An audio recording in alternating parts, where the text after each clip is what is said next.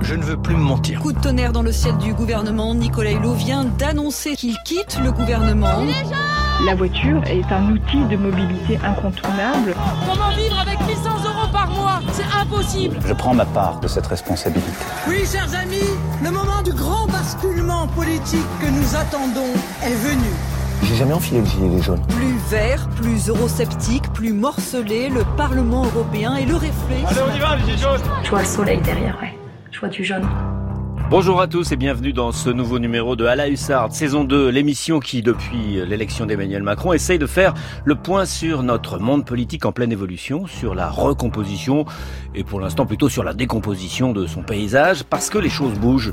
Les vieux clivages ne permettent plus de faire vivre les débats et, et d'animer la scène politique. Nous vivons une vaste désaffiliation de nos concitoyens et en même temps, il y a cette volonté de participer, de recréer les conditions d'une démocratie plus efficace pour, au bout du retrouver le goût de voter et de voter enfin pour et plus simplement contre. Chaque samedi de l'été, et vous en avez l'habitude maintenant, nous revenons euh, sur un aspect de la saison politique, septembre à juin, que nous avons vécu. Et aujourd'hui, nous allons parler du mouvement des Gilets jaunes et de la presse, et principalement de la télévision avec notre invité Hervé Bérou.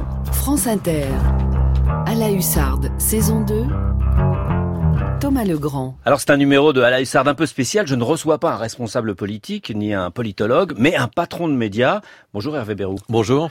Directeur général délégué du groupe Altis Média, qui regroupe BFM, RMC, mais aussi Libération et l'Express. Mais c'est bien sûr principalement pour votre casquette de patron de BFM que nous voulions vous avoir avec nous aujourd'hui, parce que le mouvement des Gilets jaunes, d'un type nouveau, vous a placé, a placé notre métier, les médias euh, tout info euh, et votre chaîne en particulier, au centre de l'actualité les Gilets jaunes, eux-mêmes, le gouvernement de l'autre côté, et certainement aussi euh, quelques citoyens, nous ont, vous ont critiqué pour la couverture de ce mouvement, vous accusant d'inciter à la révolte en valorisant les manifestants, ou au contraire de les caricaturer, de les dénaturer, en en montrant surtout les, les aspects violents. C'est donc euh, tout autant à une évocation de ce que fut ce mouvement singulier qu'à une réflexion sur ce qu'est notre métier dans cet écosystème médiatique avec les réseaux sociaux, le tout info que je vous invite. Euh, vous allez nous raconter comment vous avez vécu euh, tout ça de, de l'intérieur. Vous êtes, Hervé Bérou, maintenant l'un des patrons euh, d'un groupe de presse important et, et de médias.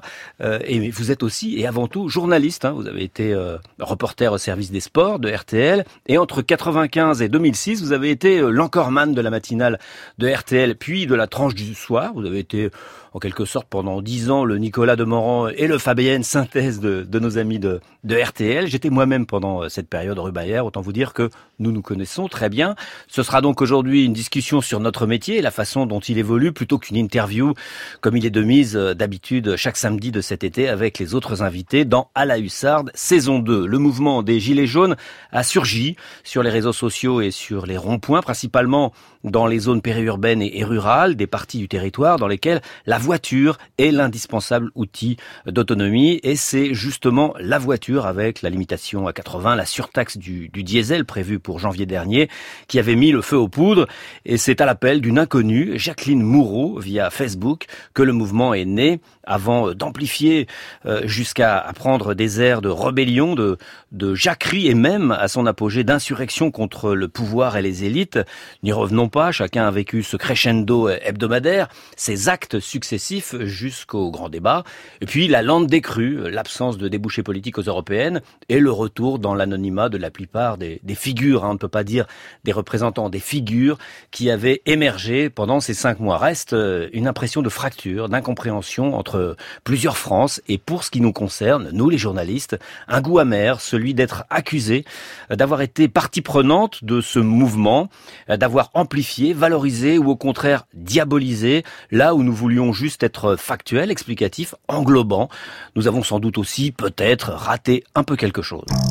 Aujourd'hui, il est temps d'envoyer un signal fort à Monsieur Macron. Stratégie choisie, bloquer les principaux ronds-points et les zones commerciales de la deuxième ville du département. Pour bloquer l'économie avilloise et ses alentours. Mais sans casser et sans s'énerver, rappelle l'un des organisateurs. Parce qu'on ne veut pas que ce groupe de gilets jaunes soit discrédité par ces casseurs. Bien sûr, c'est très important que les véhicules puissent passer, que ce soit les forces de l'ordre, les pompiers, je pense aussi aux personnes qui travaillent dans les hôpitaux. Dans le viseur des gilets jaunes, Emmanuel Macron, Debout sur un terre-plein, Janine manifeste pour la première fois. Déjà, on le trouve arrogant et il est mal élevé, je trouve, parce que quand il dit euh, qu'on est des illettrés, nous, on sait compter notre fiche de paye.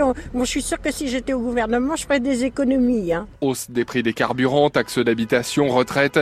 La mobilisation rassemble toutes les colères, à l'image de Michel. Moi, la CSG, ça me coûte à peu près 7 à 800 euros de plus ponctionner tous les ans. La taxe d'habitation, puisque je fais partie des retraités qui sont bien placés, je n'aurai pas le droit à la réduction. J'en ai assez. Monsieur Macron, ça suffit. On ne sait vraiment plus pour qui voter. Hervé Bérou, directeur délégué euh, d'Altis Média, donc de BFM, est avec nous jusqu'à 14h. D'abord, euh, Hervé Bérou, dès l'apparition de ce mouvement, comment vous avez décidé de le de couvrir? Écoutez, d'abord, on ne l'a pas vraiment vu venir, comme la plupart des médias euh, traditionnels qui a été peut-être un premier échec. Mais quand il a surgi au cœur du, mois de novembre, on a euh, très vite compris qu'il allait se passer quelque chose euh, d'inédit, qu'il se passait quelque chose euh, d'inédit. On l'a vu à l'ampleur de la mobilisation dans toute la France sur les ronds-points, et puis on l'a vu, nous, très simplement, à l'intérêt du public pour ce qui se passait. De manière très simple, environ 10 millions de téléspectateurs regardent BFM TV chaque jour en moyenne. Et le premier samedi de mobilisation des Gilets jaunes, ce sont 20 millions de téléspectateurs euh, qui ont regardé notre chaîne. On a doublé l'audience ce jour-là, et c'est évidemment à chaque fois la marque de euh, d'une situation exceptionnelle.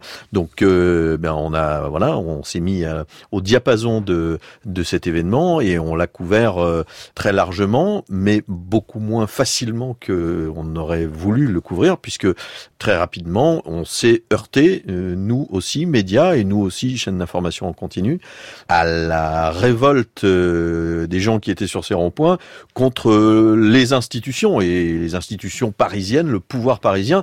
Et on s'est rendu compte très vite, et même si on s'en doutait un peu, mais on n'imaginait pas à ce point-là, que pour ces gens-là, nous incarnions aussi le pouvoir parisien, les institutions parisiennes. Oui, alors il y, a quelque chose d'intéressant parce que d'habitude, quand il y a des, des manifestations comme ça ou un mouvement social, nous, les médias, la radio, la télévision, on essaye de prendre le pouls. Donc on va, on va tendre notre micro et puis on fait ce qu'on appelle du testimonial, c'est-à-dire qu'on essaye d'avoir des gens qui nous racontent leur situation pour voir euh, ce qui se passe et pour rendre compte. Et là, on, a, on avait des gens qui disaient ça. On a, on a entendu d'ailleurs dans le petit extrait qu'on vient de diffuser.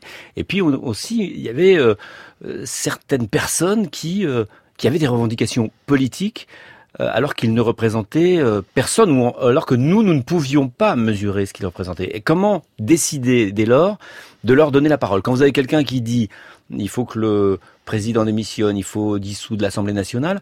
Là, ça devient compliqué. comment on fait?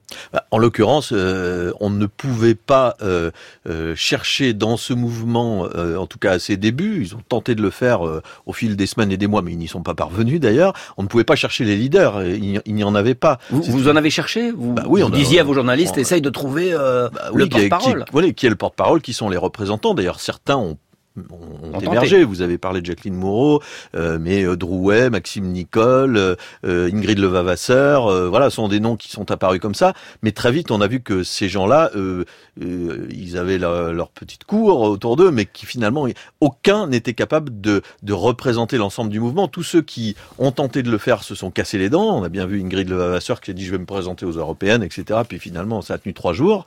Idem pour, pour d'autres. Donc, on ne pouvait pas évidemment évidemment euh, ne pas donner la parole à un mouvement d'une telle importance et on ne pouvait pas dire ben voilà le, lui est leader de toute façon. Dans cette histoire personne n'était élu euh, personne n'avait été désigné donc il fallait bien euh, innover en ce sens-là et aller essayer de recueillir disons comme c'était le cas dans le reportage qu'on a entendu les paroles les plus communément prononcées sur ça c'est facile ou c'est normal quand il s'agit de parler de sa propre vie. Et d'ailleurs dans le reportage qu'on a entendu c'était ça mais on a aussi eu des gens qui se sont mis à avoir des discours politique. Et il se. Ah oui, mais sur, sur chaque rond-point quasiment, on avait euh, des panneaux Macron démission. Donc c'était pas très compliqué, par exemple, de, de, savoir que la revendication euh, majeure avant qu'émerge celle du référendum d'initiative citoyenne, mais que la revendication euh, majeure des gens sur les ronds-points que à Périgueux ou à Lille, c'était anti-Macron et pour, de manière très brutale, mais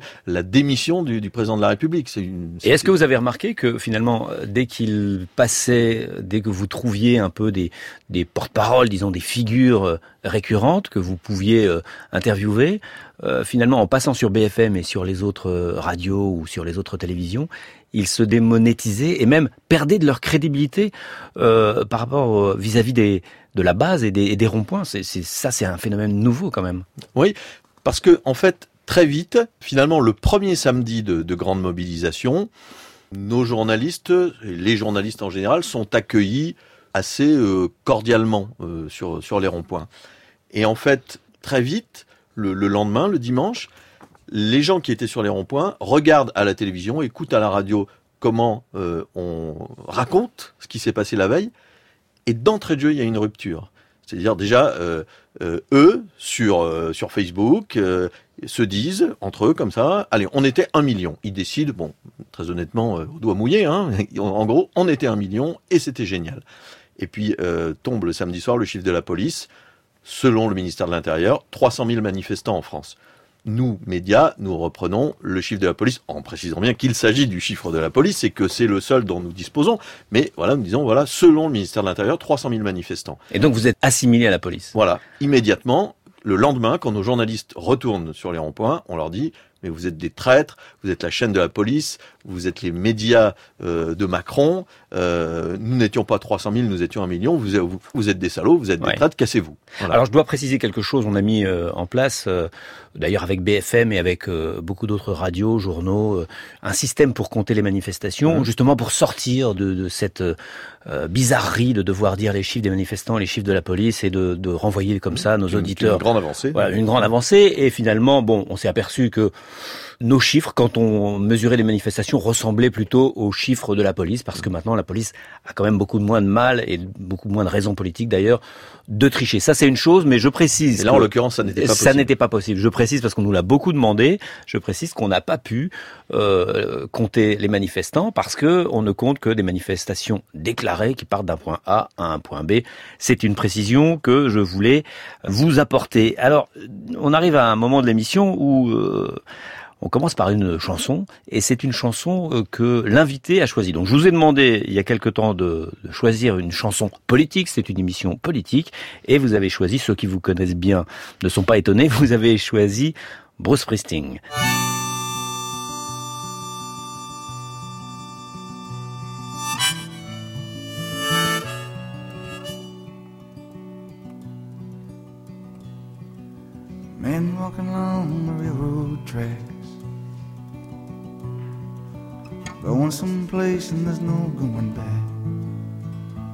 Highway patrol choppers coming up over ridge.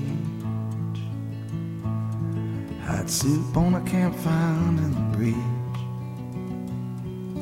Shelter line stretching round the corner. Welcome to the new world order. Family sleeping in their cars in the southwest. No home, no job, no peace, no rest. Highway is alive tonight. But nobody's kidding nobody about where it goes. I'm sitting down here in the campfire line. Searching for the ghost of Tom Joe.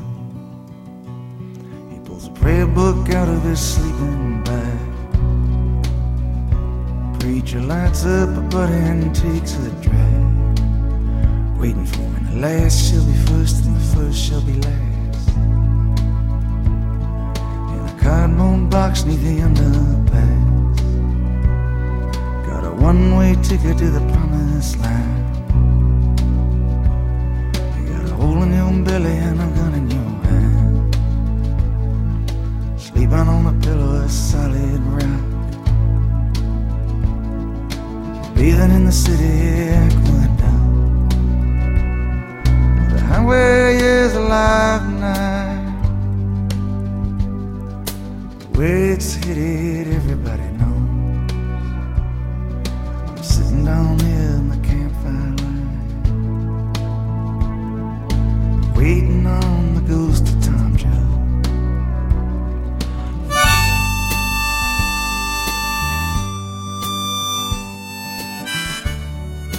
moment, on entend beaucoup euh, sur France Inter le nouvel album de Springsteen, euh, Western Stars, mais vous, Hervé Bérou, vous avez choisi un titre euh, plus ancien, très social. Les paroles simples et fortes, comme toujours avec le, le, boss, sont à retrouver sur le site de France Inter à la page de l'émission en français. Et pour ceux qui comprennent l'anglais, je vous conseille aussi une autre version, presque récitée, magnifique aussi, celle de avec Pete Seeger. Et puis il y a la version, je sais que vous la préférez, euh, avec le guitariste Tom Morello, mais là, bon, on entend moins, on entend plus la guitare que les paroles. Euh, expliquez, expliquez-nous votre choix, Hervé Bérou. Alors cette chanson s'appelle The Ghost of Tom Joad, extrait de l'album du même nom. C'est un album de 1995. Et euh, Tom Joad, c'est le héros du roman de Steinbeck, Les, raisins de la colère, euh, paru en 1939 pour situer, euh, et qui raconte le destin d'une famille, les Joad, une famille de métayers américains qui, au moment de la Grande Dépression de 1929, doit euh, est contrainte à l'exil, euh, doit fuir sur les routes euh, pour bah, pour fuir la pauvreté, le dénuement. donc c'est une chanson très sociale. C'est un album très social qui parle aussi des, des Mexicains illégaux à la frontière, de enfin voilà de toute mmh. cette Amérique déclassée. Et puisque le thème de, de l'émission c'est la révolte que que nous avons vécu cette année. Euh, voilà, j'ai pensé que que c'était euh, bienvenu et c'est une chanson qui qui pourrait presque s'appliquer à, à, un certain nombre de choses que nous avons vécues cette année. Oui, à même euh, aux, aux, histoires de, de migration aussi. Toutes, voilà, no job, no home, no peace, no rest. À la hussarde, Thomas Legrand sur France Inter. Alors à signaler tout de même, et cela doit être pris au sérieux, des journalistes, et parmi eux des journalistes de BFM TV, ont été euh, la cible de comportements inacceptables. Je, donc je sors ma caméra et à peine, à peine je fais 50 mètres que qu'il y a un homme qui, qui m'aborde, enfin qui m'aborde, qui me hurle dessus plutôt, qui m'agresse directement euh, verbalement en me disant euh, BFM menteur, BFM vendu, BFM macroniste, vous n'avez rien à faire là. Les médias, ils ont choisi leur camp. Les médias lourds travaillent pour le système. Hier, ils ont fait l'après-midi euh, péage gratuit dans toute la France et les médias n'ont pas parlé de ça. Vous voyez ce, pourquoi ça m'énerve tout ça?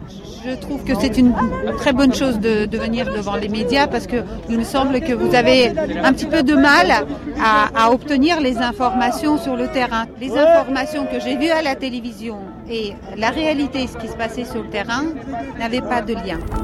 Alors Hervé Bérou, on en a parlé un petit peu euh, il y a quelques minutes, mais Comment vous avez reçu euh, ces critiques? Hervé Bérou, donc euh, patron de BFM.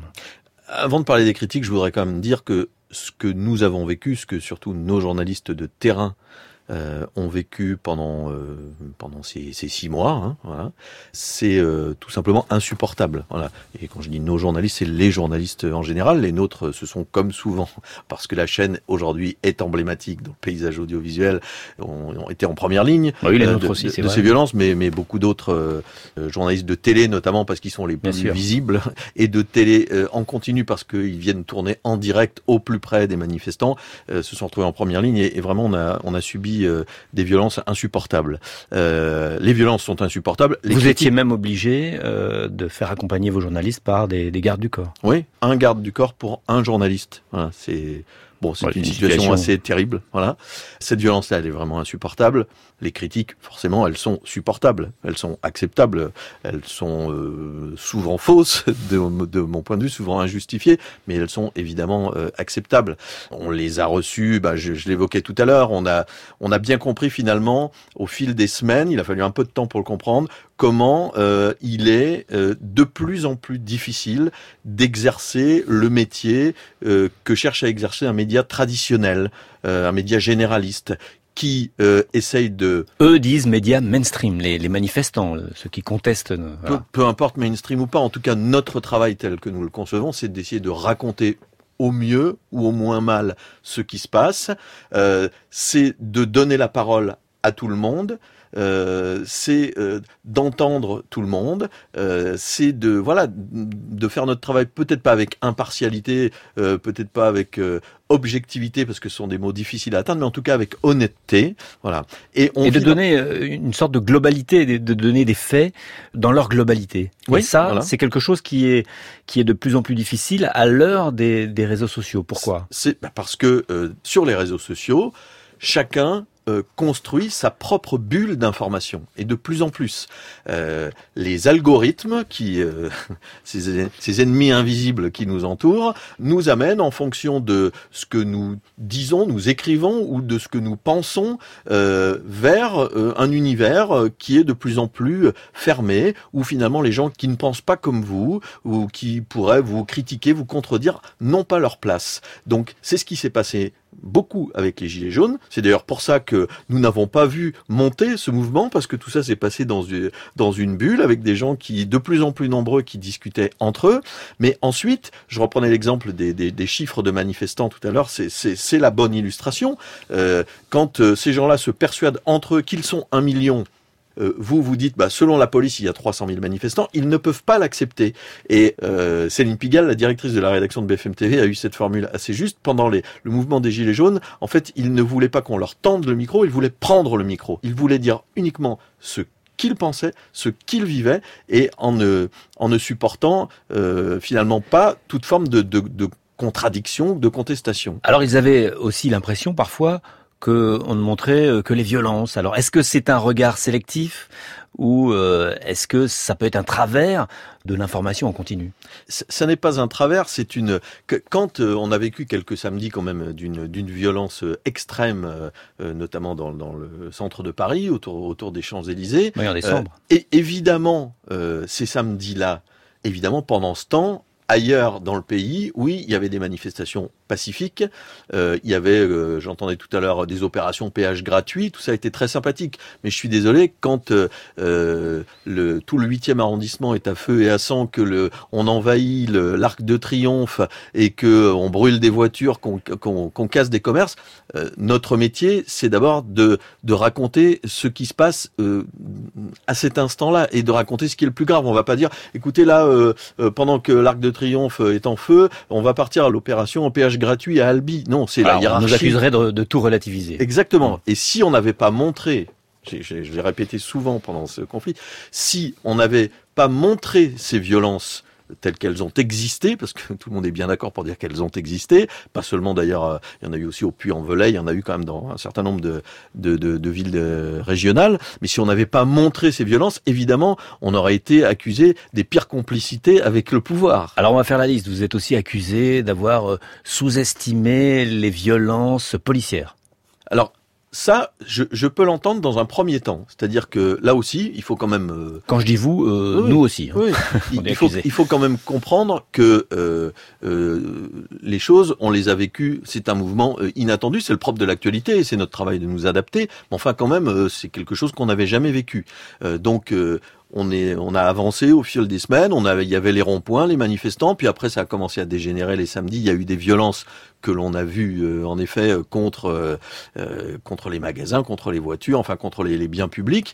Bon, et en effet, au fil des semaines, on a commencé à comprendre en effet que euh, la police ne s'était pas toujours euh, extrêmement bien comportée. Sans doute trop tard, mais dès l'instant, là encore je parle d'honnêteté, dès l'instant où on l'a compris, on ne l'a jamais caché. Non, dès l'instant où on l'a compris... Vous fait euh, un documentaire un peu plus long. On, on en a fait un documentaire de 52 minutes mmh. au début de, de, de, cette année, mais dès l'année dernière, hein, dès la fin 2018, en décembre, on avait fait un grand angle d'une dizaine de minutes qui reprenait déjà les, les, les, violences policières. Donc là, sans doute, on, on l'a déclenché trop tard, mais mais mais c'est pas parce qu'on a voulu cacher quoi que ce soit. Alors il y a ça, c'était les critiques venues des gilets jaunes, et puis il y a les critiques venues euh, du pouvoir. Pour en parler, je voudrais d'abord vous faire écouter un document qui n'est pas un document d'aujourd'hui, qui est un document de 1968. Écoutez, vous allez reconnaître Georges Pompidou. Je ne peux pas ne pas souligner le rôle, en pareil cas difficilement évitable, mais néfaste, de radio qui, sous prétexte d'information, enflammait quand elle ne provoquait pas. Entre la diffusion du renseignement et la complicité, entre le souci de recueillir les explications des manifestants et l'appel à la manifestation, il n'y a qu'un pas, et qui fut franchi parfois allègrement.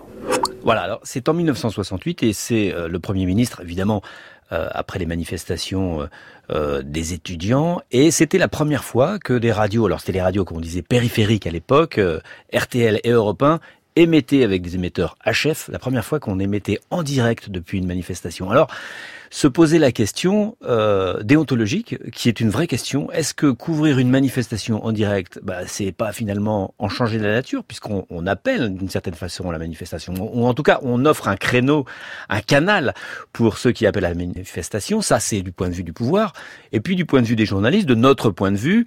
Il se passe quelque chose, ne pas en faire euh, en faire mention, c'est ça, ça pose un problème déontologique encore plus encore plus grave. Et finalement, euh, c'est étonnant parce que on vous a reproché la même chose. On vous a reproché la même chose. BFM attise. Euh, alors là, c'est de l'autre côté. On n'est plus du côté des gilets Mmh. jaunes, on est du côté du pouvoir. BFM donne la parole à des fous furieux, à des gens qui représentent rien, et ils sont au milieu du cortège et, et ils attisent la violence. Bon, on voit bien que le malheureusement d'ailleurs, le, le pouvoir politique au fil des années et des décennies ne change pas tant que ça. Et euh, finalement, euh, Europe 1, RTL de 2018-2019. Oui, parce que je, précise, on- puisqu'on est sur France Inter, euh, avant, on n'était pas une radio de service public, on était une radio d'État et, euh, euh, et, et on ne faisait pas à ça. l'époque, était on moins était présent sur les voilà. barricades la nuit. Voilà. Voilà. Maintenant, on, est, on s'est maintenant, rattrapé. Vous êtes, en effet, Euh, tant mieux. Euh, ça, c'est des choses qui évoluent au fil, euh, au fil du temps. Mais aujourd'hui, eh ben, les BFM TV, LCI, euh, CNews sont les Europe 1, RTL euh, de, de, de 1968, avec euh, cette couverture en direct qui maintenant n'est plus seulement radiophonique, mais est, est, euh, télévisuelle. Et la technologie nous permet d'être là partout où les choses se passent en direct. Mais euh, on voit bien euh, de ce point de vue-là que euh, le pouvoir ne supporte toujours pas euh, au XXIe siècle que l'on montre simplement ce qui se passe. Et quand on fait le, le lien entre toutes les critiques qu'on a entendues tout à l'heure venues des Gilets jaunes et celles que l'on connaît du pouvoir qui étaient On dans, va en entendre, en dans, le même euh, esprit que celle prononcée par Georges Pompidou en mai 68, bah, on voit bien cette difficulté incroyable euh, de, de couvrir ces événements inédits. Et euh, je dois dire que si je peux avoir des, des regrets euh, forts sur euh, certains moments euh, de, de couverture médiatique, par Vous avez eu des pressions? Des pressions, oui, bien sûr, bien sûr. Enfin, des pressions, pas de coups de téléphone, c'est fini ça à Oui. l'époque où euh, le ministre de l'Intérieur ou le président de la République euh, vous appelle au téléphone. Bon, enfin, évidemment, euh, dans le monde dans lequel nous vivons, dans, dans, dans Paris, tout, à tous les coins de rue, on vous dit, allez, allez-y, ils sont pas contents, mais alors ils sont pas contents du tout. hein, Et vos annonceurs? Nos annonceurs euh, aussi ont été troublés. Enfin, c'est autre chose. Hein. Ouais. Pas du tout. euh, on n'a pas eu de pression des annonceurs. En revanche, évidemment, euh, on a vécu pour eux aussi, puisque nous sommes une chaîne privée qui vit de la publicité, plusieurs mois euh, particuliers euh, avec justement des samedis euh, avec très peu d'écran de publicité d'ailleurs et des violences sur la chaîne. Enfin, des choses euh, évidemment qui sont qui sont compliquées. Donc, on est allé à la rencontre des annonceurs pour parler avec eux. Enfin, on, est, on a on a essayé de discuter avec tous les gens avec qui on pouvait discuter, des gilets jaunes, aux politiques et aux annonceurs. Et d'ailleurs, ça me, ramène à ce que je disais tout à l'heure sur la difficulté de- d'exercer un travail honnête et le plus neutre possible, c'est que certains annonceurs, euh, à l'i- à l'issue de nos, rencontres, euh, ont pu nous dire, euh, mais vous voyez bien que votre tentative de, de parler à tout le monde, de couvrir l'actualité de manière équilibrée, tout ça c'est fini, c'est dépassé à l'heure des réseaux sociaux, et que ils nous ont dit, allez choisissez votre camp. Allez, euh, il, faut, il faut choisir votre camp. Évi- Euh, évidemment, non. évidemment, Voilà. Et votre camp, c'est-à-dire contre les gilets jaunes. Oui, évidemment. Voilà. Notre camp aurait dû être le leur. Bien sûr.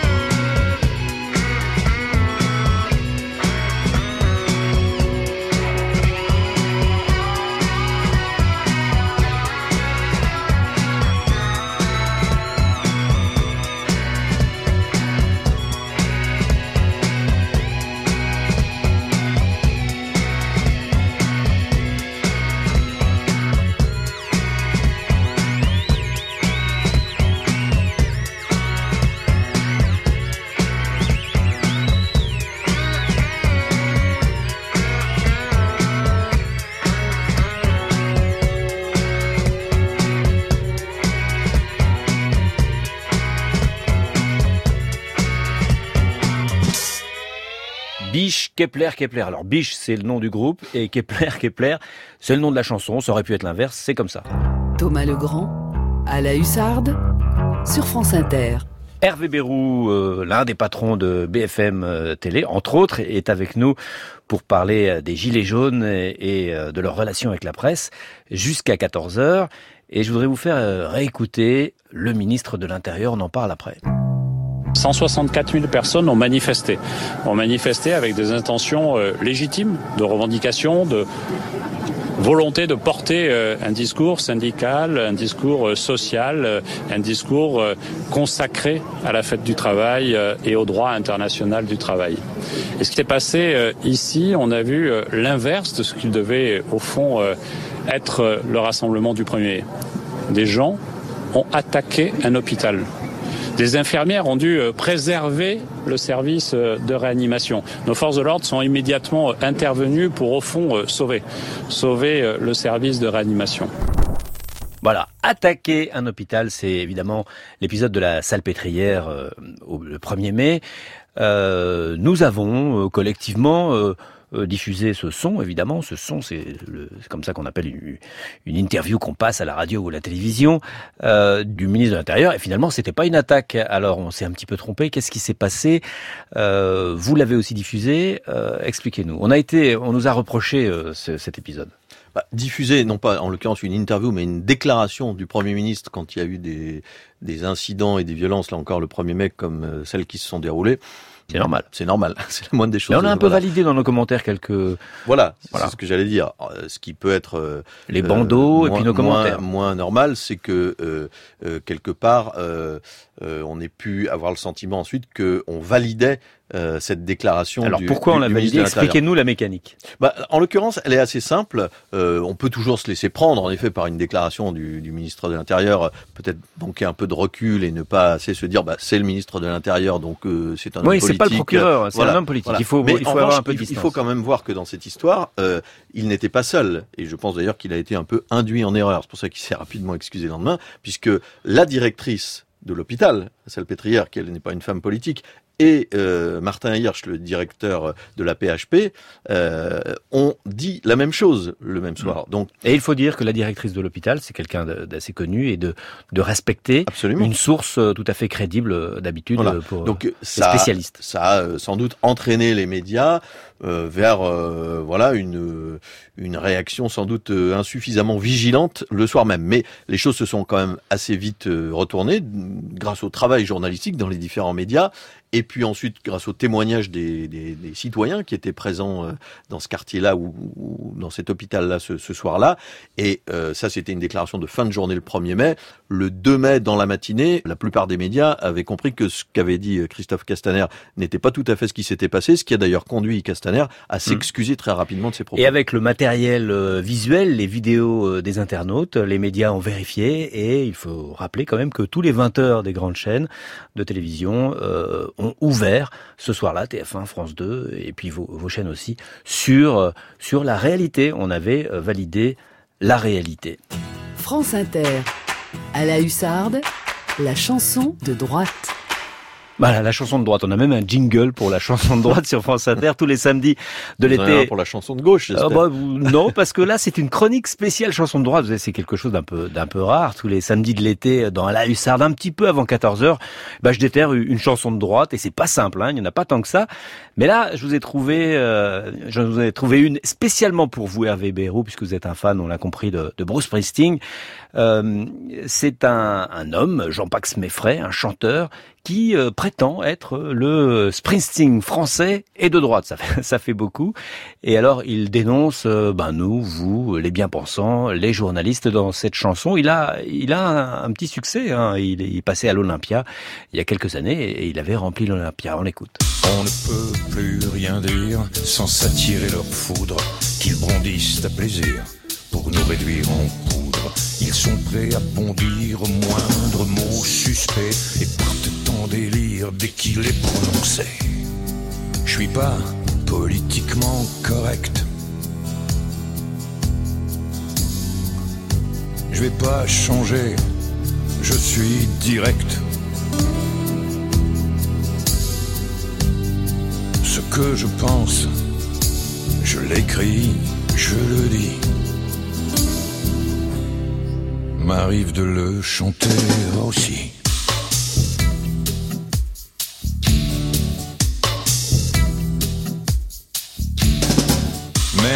L'histoire de France est passée au tamis.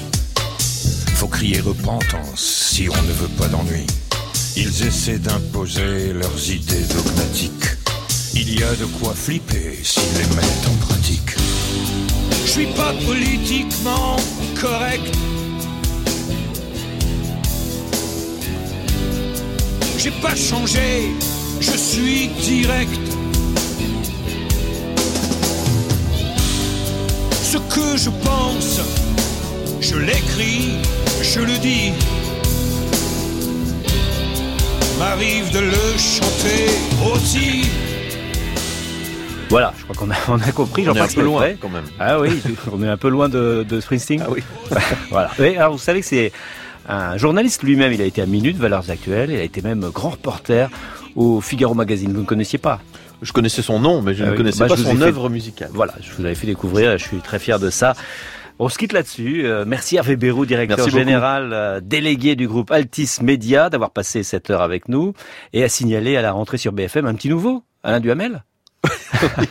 Un gamin de Voilà. 79 ans. Eh ben, on lui souhaite euh, Qui bonne est ravi d'entamer une nouvelle aventure. Très bien. On lui souhaite bonne chance euh, à BFM avec vous. C'est donc fini pour À la Hussarde cette semaine. Caroline Chausset à la documentation sonore et Martine Messonnier m'ont aidé à préparer cette émission qui a été réalisée par Claire Destacan. À la technique aujourd'hui, Patrick Henry. Et on se retrouve samedi prochain, juste après le journal de 13h et jusqu'à 14h. Bonne semaine à tous.